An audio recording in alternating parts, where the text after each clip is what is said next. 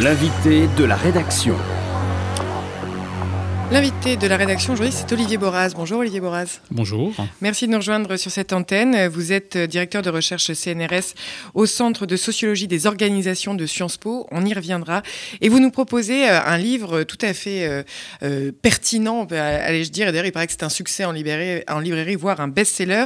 Covid-19, une crise organisationnelle, publié aux presses de Sciences Po, sur lequel vous avez travaillé et coécrit avec Henri Bergeron, Patrick Castel et François Dedieu. Je le présente et donc, c'est un livre qui nous permet peut-être d'aborder euh, ce que nous traversons, en effet. Pour la deuxième fois, euh, c'est le cas de le dire. On l'entendait d'ailleurs il y a un instant, Olivier Boraz, euh, dans l'actualité. De nouvelles mesures semblent devoir intervenir chaque jour, au gré soit de nouvelles alertes. Aujourd'hui, par exemple, le spectre de la grippe aviaire qui ressurgit dans plusieurs départements, soit d'adaptation aux mesures déjà prises, en l'occurrence le nouveau confinement dit allégé en France, mais qui semble devoir procéder d'une définition au jour le jour.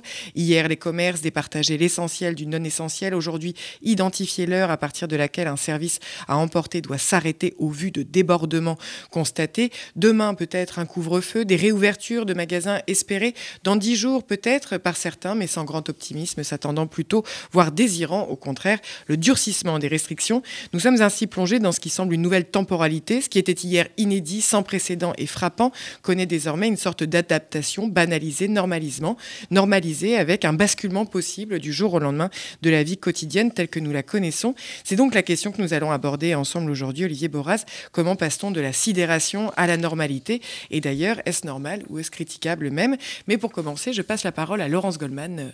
Oui, bonjour, euh, bonjour Olivier Boraz. Euh, pour démarrer cet entretien et pour qu'on comprenne bien euh, l'analyse qui est la vôtre, est-ce que vous pouvez nous définir ce qu'est la sociologie des organisations? Concrètement, avec quels outils et avec quelles démarches vous abordez cette crise épidémique sans précédent, en tout cas dans cette époque contemporaine?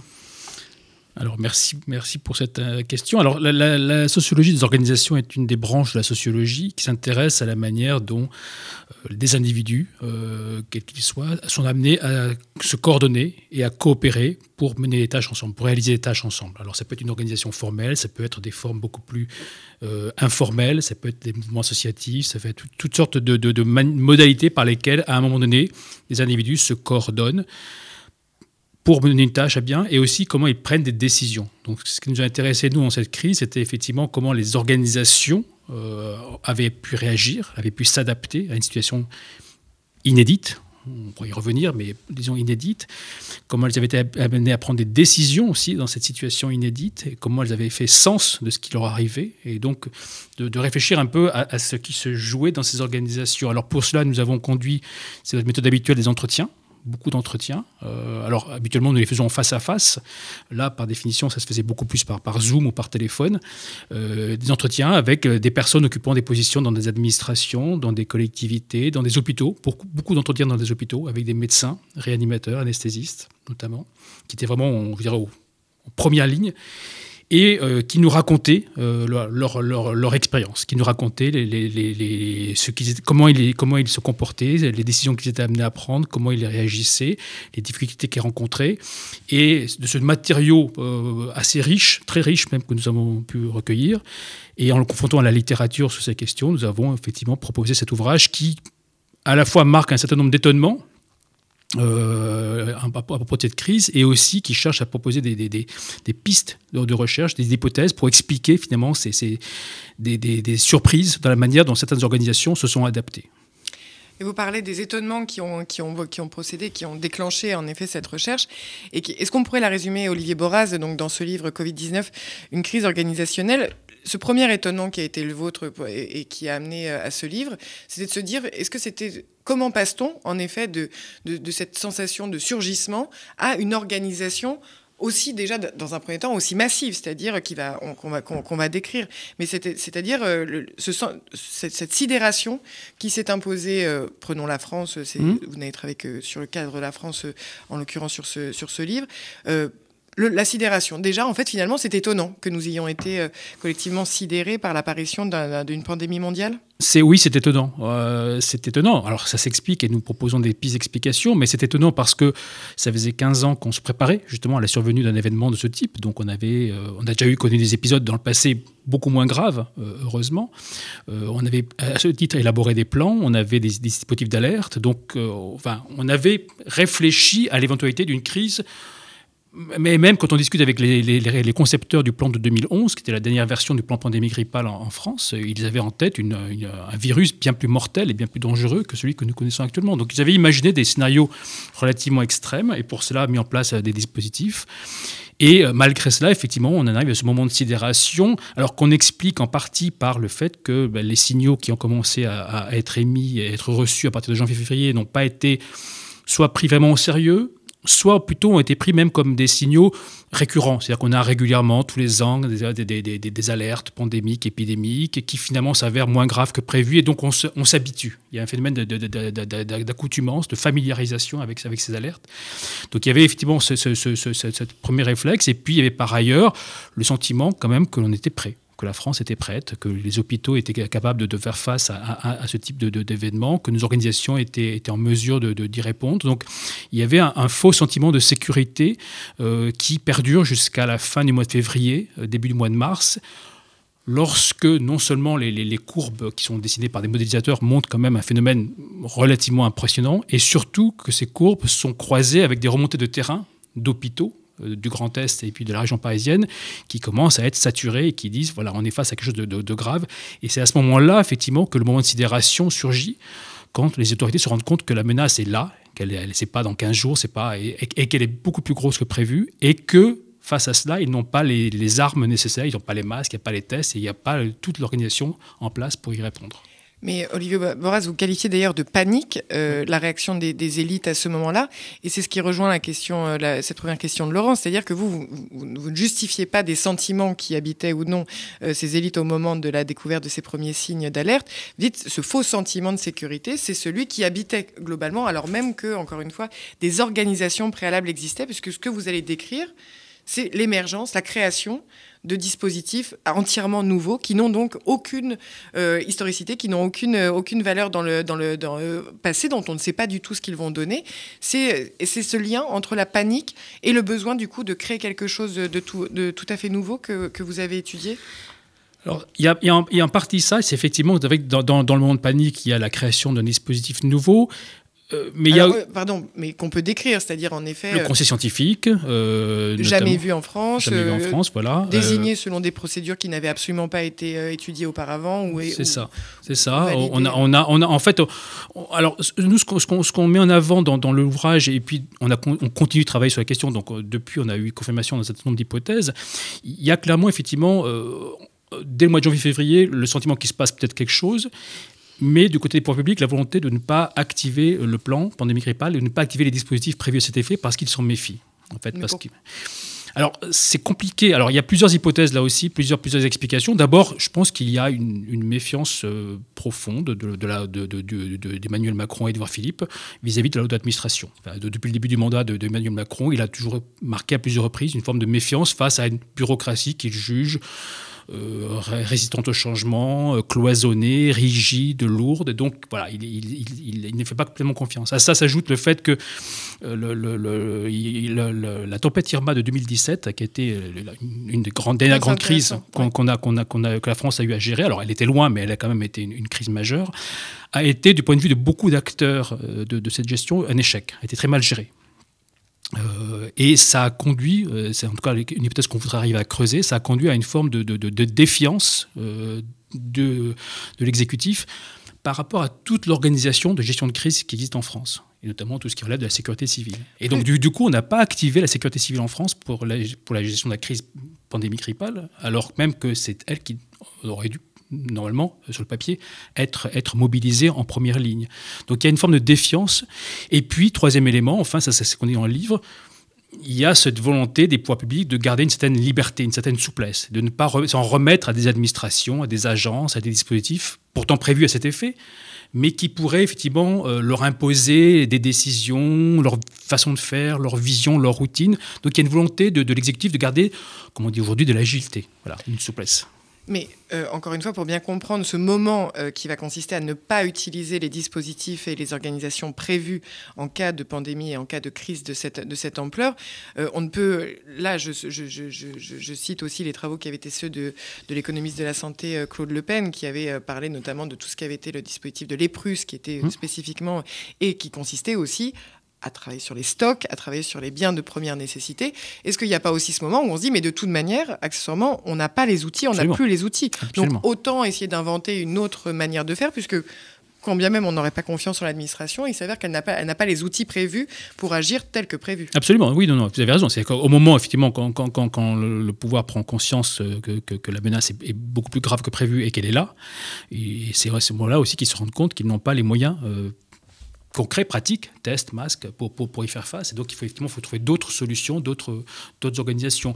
Mais il n'empêche que euh, donc dans le dispositif français de gestion de crise, l'élément central, c'est la cellule interministérielle de crise, la CIC, et son rôle avait pourtant été réaffirmé en juillet 2019, donc il y a un an, dans une circulaire signée par Edouard Philippe. Euh, donc. Et cette CIC va être activée très tardivement. Elle est activée le 17 mars, donc le jour du, confinement, euh, alors qu'elle aurait pu être activée bien plus tôt. Et tout de suite, elle va être complétée, suppléée euh, par d'autres organisations qui vont venir effectivement faire une partie du travail. Donc on a une organisation qui devient très vite très complexe. Et pour les acteurs de la gestion de crise dans les différents ministères, illisible. Et donc, ils ne savent pas où sont prises les décisions, comment sont prises les décisions, par qui. Et donc, ça, ça, ça vient amplifier le phénomène de crise. Que non seulement on a un phénomène, une vague, pour reprendre la métaphore, qui, qui, qui, qui surgit et qui, submerge, mais en plus, les acteurs de la gestion de crise ne retrouvent pas leurs repères habituels pour pouvoir effectivement se, coordonner et prendre des décisions. Et donc ça vient ajouter euh, à la confusion qui va régner à partir du mois de mars. D'où la crise organisationnelle, Tout à fait. dédoublement en fait de la, de la forme d'organisation. Euh, oui, juste une remarque. Est-ce qu'il n'y a pas quelque chose à porter au crédit euh, du gouvernement dans la gestion de cette première crise pandémique?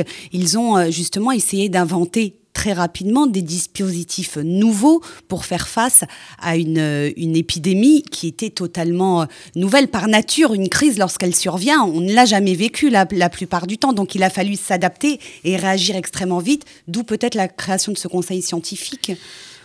Oui, c'est l'argument qui est donné. C'est l'argument qui est donné, qui, n'est pas faux. Une fois plus, je pense qu'il y avait un souci de pouvoir avoir des, outils à sa main. voilà, euh, une, une souplesse, une, agilité, une fois plus pour prendre ce terme que j'aime pas, mais bon. Mais voilà. Euh, cela dit, euh, tous les gens qui, toutes les personnes qui gèrent des crises vous diront que la, pire chose à faire dans le moment d'une crise, c'est de créer de nouvelles organisations, parce que ben, ça devient des, des, considérations très pratico-pratiques. on se met où? C'est quoi euh, les accès Internet, les accès informatiques. Il y a plein de choses. Et en l'occurrence, alors le conseil scientifique, lui, a fonctionné sans moyens. Ils étaient chacun chez eux, donc bon, du coup, le problème était un peu réglé, on va dire. Euh, mais euh, par exemple, du mois de février jusqu'au mois de mars, a été créée une organisation totalement inédite qui s'appelait la Task Force interministérielle, qui était basée au ministère de la Santé, qui était en charge de faire la coordination interministérielle. Cette task force a passé pratiquement une semaine à chercher, à trouver des locaux, à s'organiser, à acheter des bureaux, des ordinateurs, trouver des accès. Voilà quand vous êtes dans une crise euh, qui demande une réaction urgente, a priori, vous avez autre chose à faire que, voilà, que de, de, résoudre des problèmes logistiques très, très concrets. Et une fois de plus, la, surprise, et c'est ça qu'on, dans le livre qu'on on insiste beaucoup là-dessus, c'est quand même, on avait quand même prévu des dispositifs d'organisation pour ce type de situation. Donc, alors, je ne dis pas qu'il aurait fallu les activer, mais si on ne les active pas, la question qu'il faut qu'on se pose maintenant, c'est pourquoi ne les a-t-on pas activés euh, et, et, finalement, est-ce que ça, ça, rime à quelque chose? Est-ce qu'il faut qu'on continue à se préparer à gérer des crises majeures? Si le moment où elles surviennent, finalement, on, se... enfin, on, ne s'appuie pas sur ce qu'on a mis en place et puis on improvise une nouvelle organisation. Voilà. Mais alors, peut-être aussi dans les ambivalences de ce que vous décrivez de, cette, première, euh, cette première vague, euh, il est vrai, Olivier Boraz.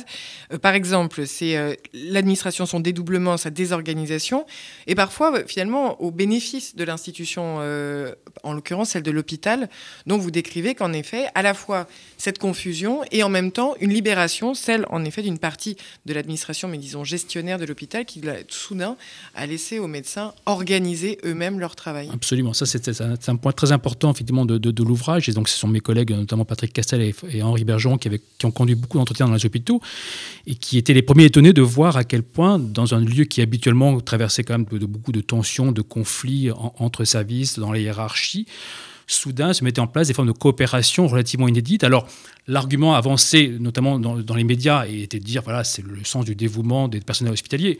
Ce qui est vrai, enfin, mais ce sens du dévouement, il ne s'exprime pas qu'au moment des crises, il s'exprime euh, tout le long de l'année.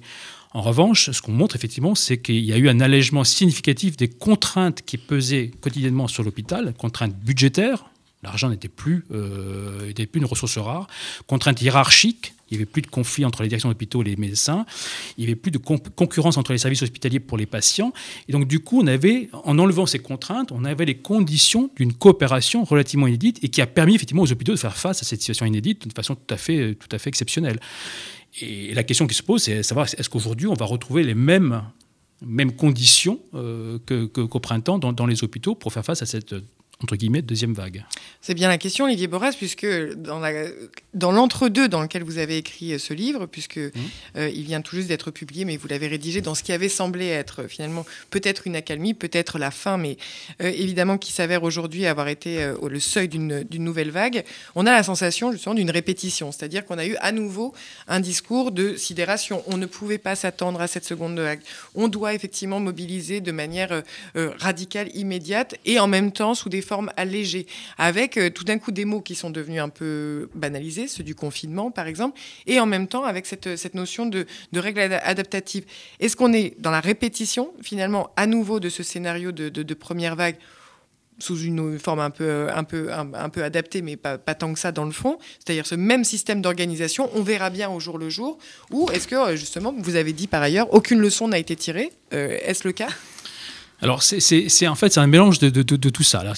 À la fois, il y, a, une forme de répétition, vous avez raison. C'est-à-dire que quand, j'entends Emmanuel Macron annoncer le couvre-feu, puis le confinement, couvre-feu qui non plus n'existait pas dans les dispositifs voilà, de, de, alors ça existait, mais pas pour des mesures de santé publique. Voilà. Ça, ça, ça, existait pour d'autres objectifs, mais c'était pas une mesure de santé publique. En tout cas, ça ne figurait pas dans les plans. On n'avait jamais imaginé. Donc on ne sait bah, pas si ça marche. Donc on ne sait pas si ça marche, on ne sait pas quel effet ça va produire. Donc c'est comme pour le confinement.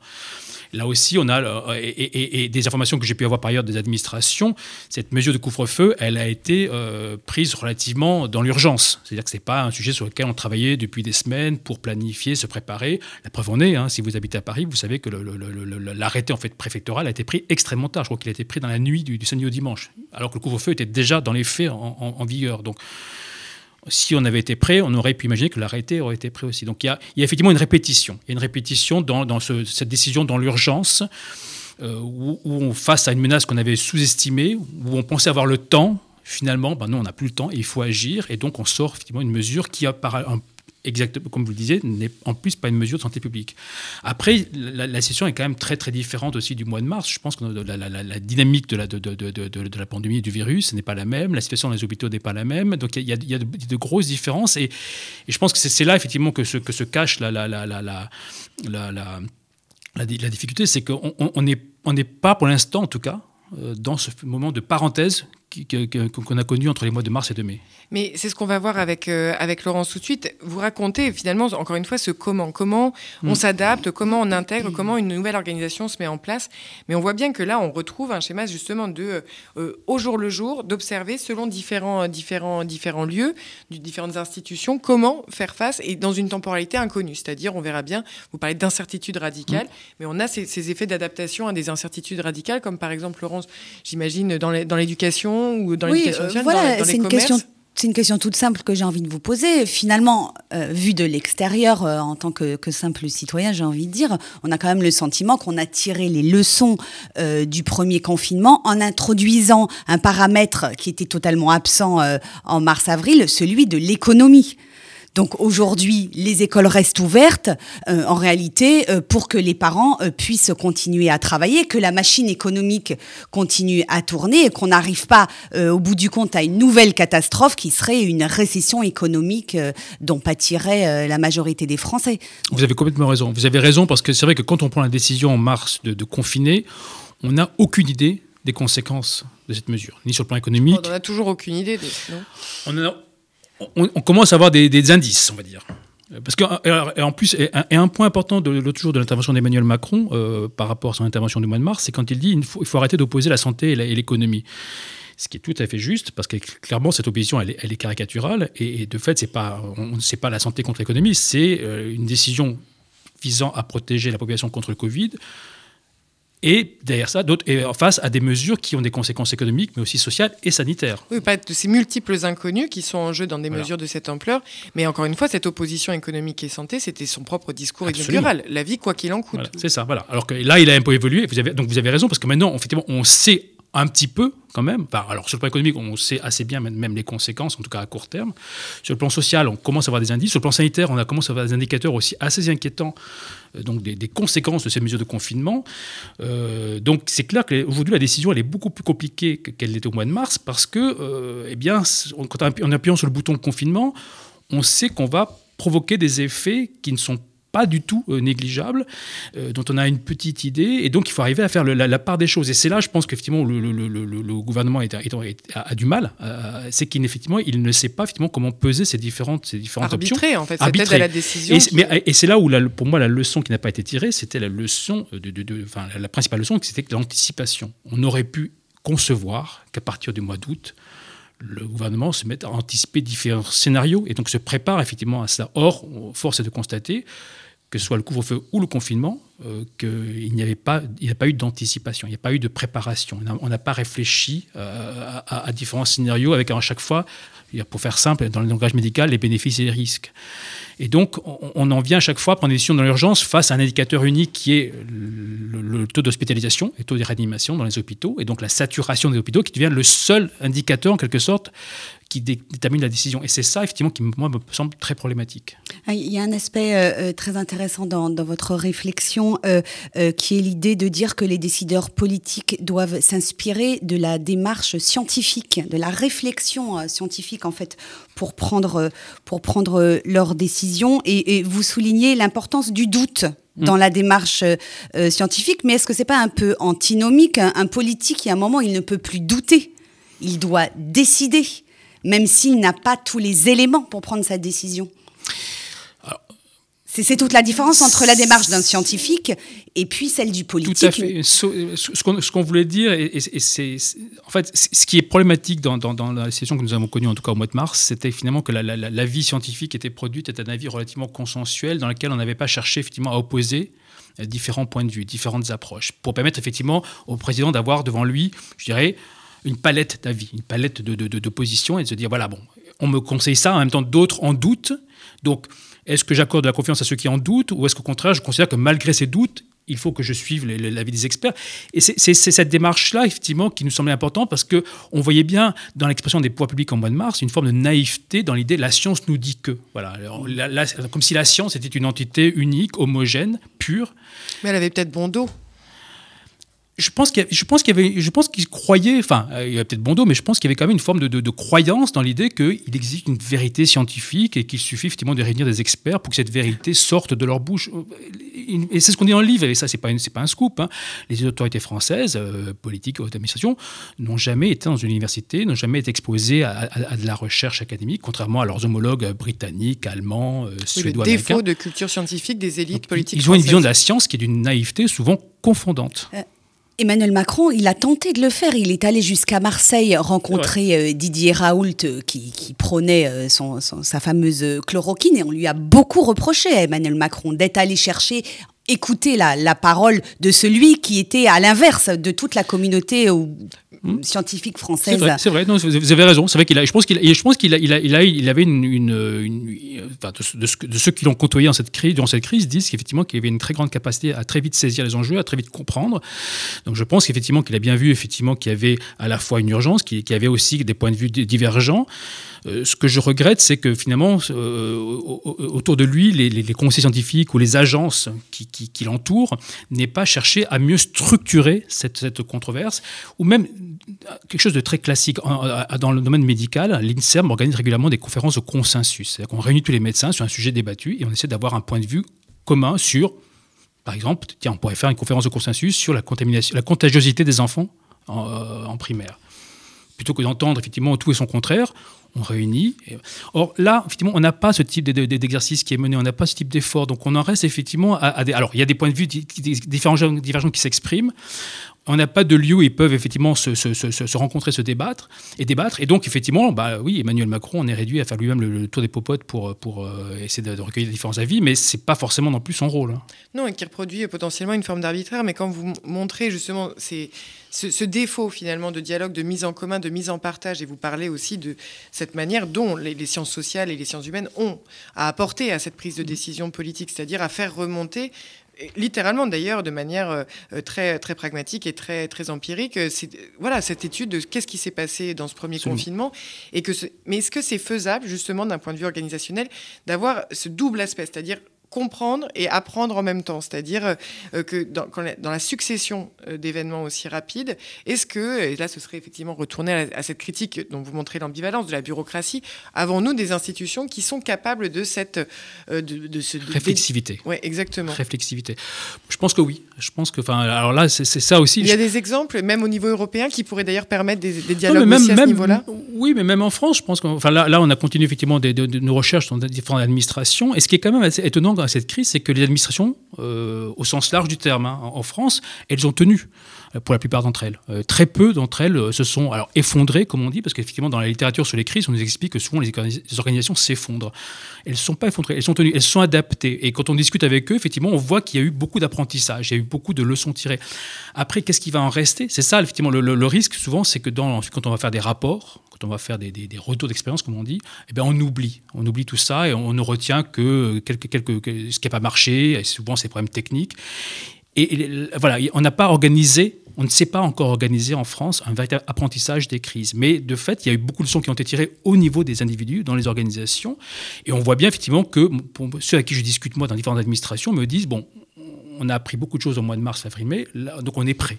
Euh, mais justement, dernière question là-dessus, est-ce que c'est pas ce paradoxe-là? C'est-à-dire que finalement, on reste dans une décision politique qui reste largement immotivée ou largement peu euh, attachée à ces, à ces justifications presque empiriques et pratiques et à des populations qui s'adaptent et qui créent leur propre logique pour euh, vivre à l'intérieur de ces normes et de ces règles qui ne disposent pas nécessairement d'un fondement euh, et d'une légitimité. On le voit dans certains pays européens. Il y a des contestations. Ce confinement n'est pas le même non plus, mmh. n'est pas vécu de la même manière. Cette, ce décalage entre la défiance vis-à-vis d'un gouvernement et les règles qui sont pourtant globalement acceptées, par exemple le, confinement. Est-ce qu'il n'y a pas un double, une double organisation justement de crise, celle bah, de la population et celle de la politique oui, enfin, il y a, euh, même plus que double. il, y a, beaucoup d'organisations. Je pense que c'est ça, effectivement, la, grande difficulté qu'on a en France, c'est de penser euh, la gestion de crise en dehors de l'État. Or, en, fait, on a, on a, observé de, formidables capacités d'organisation des populations au niveau associatif aussi, autour des populations migrantes, des populations sans domicile fixe. Il y a eu de formidables initiatives qui ont été prises mais qui ne sont pas effectivement, euh, qui ne sont pas relevés, qui ne sont pas analysés, euh, parce qu'effectivement, on reste l'idée que c'est l'État en France qui doit nous protéger, c'est à lui de s'organiser, à lui de nous organiser en fait, il n'a pas les moyens de nous organiser. Et il y a, il y a, et il y a beaucoup de, capacités d'auto-organisation dans, la société française. Et c'est là-dessus, effectivement, qu'il faudrait qu'on arrive à faire évoluer la, manière de penser à la crise, qu'on mettant non pas l'affaire de l'État, mais l'affaire d'un pays en son ensemble. Et de ce point de vue-là, oui, il y a des pays qui sont quand même plus en avance que nous dans la manière de penser l'ensemble de, la société civile dans la gestion de crise et, pas uniquement l'État euh, dans, sa fonction régalienne. Ou un rôle de l'État qui serait de prendre en compte ces initiatives. Absolument. Et qui ne soit pas. Ah oui, je, je, dis... pas l'atomisation de non, chacun. Non, non, non, non, l'État a un rôle majeur à jouer, mais il n'est pas unique. Une dernière question, Laurence, mais nous n'avons. Ah, voilà, très très rapide, vous proposez euh, plusieurs pistes de, de, solutions de réflexion hein, pour aborder euh, ces crises nouvelles. Notamment, vous dites qu'il faut former les étudiants en les confrontant aux sciences sociales, les former à l'écoute, l'écoute euh, des résistances des Français face à certaines injonctions. J'ai envie de vous dire, on n'y est pas du tout. Hein, quand il y a la colère des petits commerçants, ceux qui protestent en parlant des privations de liberté, pour l'instant, on, juste on leur dit d'arrêter de, de, parler de steak faire en fait. Donc cette écoute, elle n'est pas encore. Non, elle n'est pas, elle est pas, elle est pas du tout là effectivement. Ça fait partie des solutions. oui, l'écoute, une forme d'humilité et surtout un souci de comprendre les problèmes euh, que rencontrent euh, enfin, des individus, des organisations, plutôt que d'emblée plaquer dessus des, des, des, des, visions toutes faites, des lectures toutes faites. Donc c'est vraiment notre démarche de sociologue, pour revenir à votre question initiale, pour boucler, c'est une démarche compréhensive. On cherche effectivement à comprendre pourquoi les gens font et disent ce qu'ils font et ce qu'ils disent. Et, nous, on le fait en tant que sociologue, mais euh, ça, ça, devrait être effectivement le, le, la, la compétence de tout fonctionnaire ou homme politique ou femme politique que de pouvoir effectivement avoir cette démarche compréhensive, c'est-à-dire plutôt que de plaquer une interprétation d'un problème sur une situation, d'essayer de comprendre ce qui se passe, de comprendre les raisons pour lesquelles les gens disent ce qu'ils font, pourquoi ils sont pas contents, pourquoi, et de, et de postuler qu'a priori, s'ils disent ça et s'ils font ça, c'est qu'ils ont de bonnes raisons. Alors on n'est pas obligé de les partager, mais voilà, c'est plutôt que de juger, déjà, de, de, de, comprendre ces raisons et de travailler à partir de ces raisons pour essayer de trouver des solutions y compris euh, d'un point de vue critique euh, sur l'ensemble de justement de ces dispositifs qui sont qui sont mis en œuvre. Euh, merci infiniment Olivier Boraz d'avoir été avec nous donc pour nous présenter cet ouvrage qui est un outil, un outil justement de compréhension de ce que nous traversons et évidemment sortir dans, de ces effets d'accumulation pour effectivement y voir le, le, sens que nous pouvons y construire. Covid-19, une crise organisationnelle, vous l'avez coécrit Olivier Boraz avec Henri Bergeron, Patrick Castel, François de Dieu. C'est aux presses de Sciences Po, ça vient de sortir. C'est en rupture de stock, je crois, à l'instant. Ça y est, ça y est, ça y est. Les, stocks ont été remplis, aujourd'hui. Donc voilà. vous pouvez à nouveau le recommander sur tous les sites euh, et, surtout dans vos librairies qui font du, click and collect. Click and collect. click and collect. Voici des reprises d'initiatives qui feront peut-être euh, la nouvelle norme. Merci euh, beaucoup et c'est la fin de cette édition sur RCJ. Je vous remercie également Laurence Goldman d'avoir été à mes côtés. je vous souhaite à toutes et à tous une très bonne journée. Merci Daniel Tapia pour la réalisation de ce 12-13 et je vous retrouve demain à 8h pour un nouveau journal. Retrouvez l'invité de la rédaction sur radio-rcj.info.